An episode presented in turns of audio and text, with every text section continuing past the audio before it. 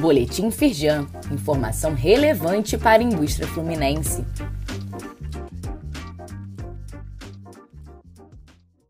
Edição de segunda-feira, 16 de outubro de 2023.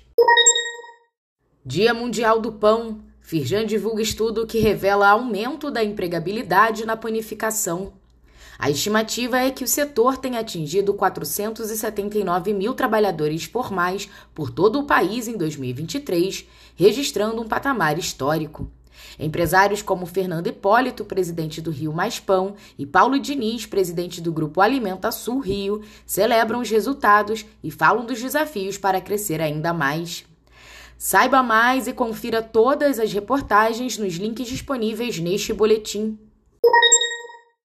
E social, mudanças e impactos para as empresas. Participe do evento que vai reunir especialistas do setor para apresentar detalhes e discutir o que muda com a implementação de todas as fases do e-social.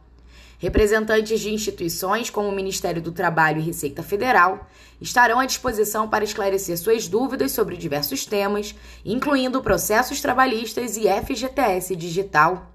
O evento será na próxima quarta-feira, dia 18 de outubro, das 9 da manhã às 5 da tarde, na sede da Firjan, com transmissão ao vivo através do link disponível neste boletim.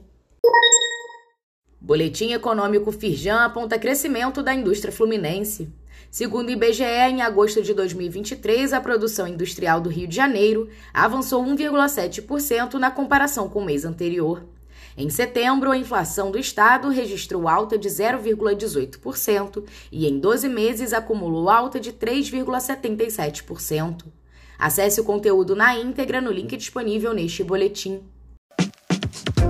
Saiba mais sobre essas e outras ações em nosso site www.firjan.com.br e acompanhe o perfil da Firjan nas redes sociais.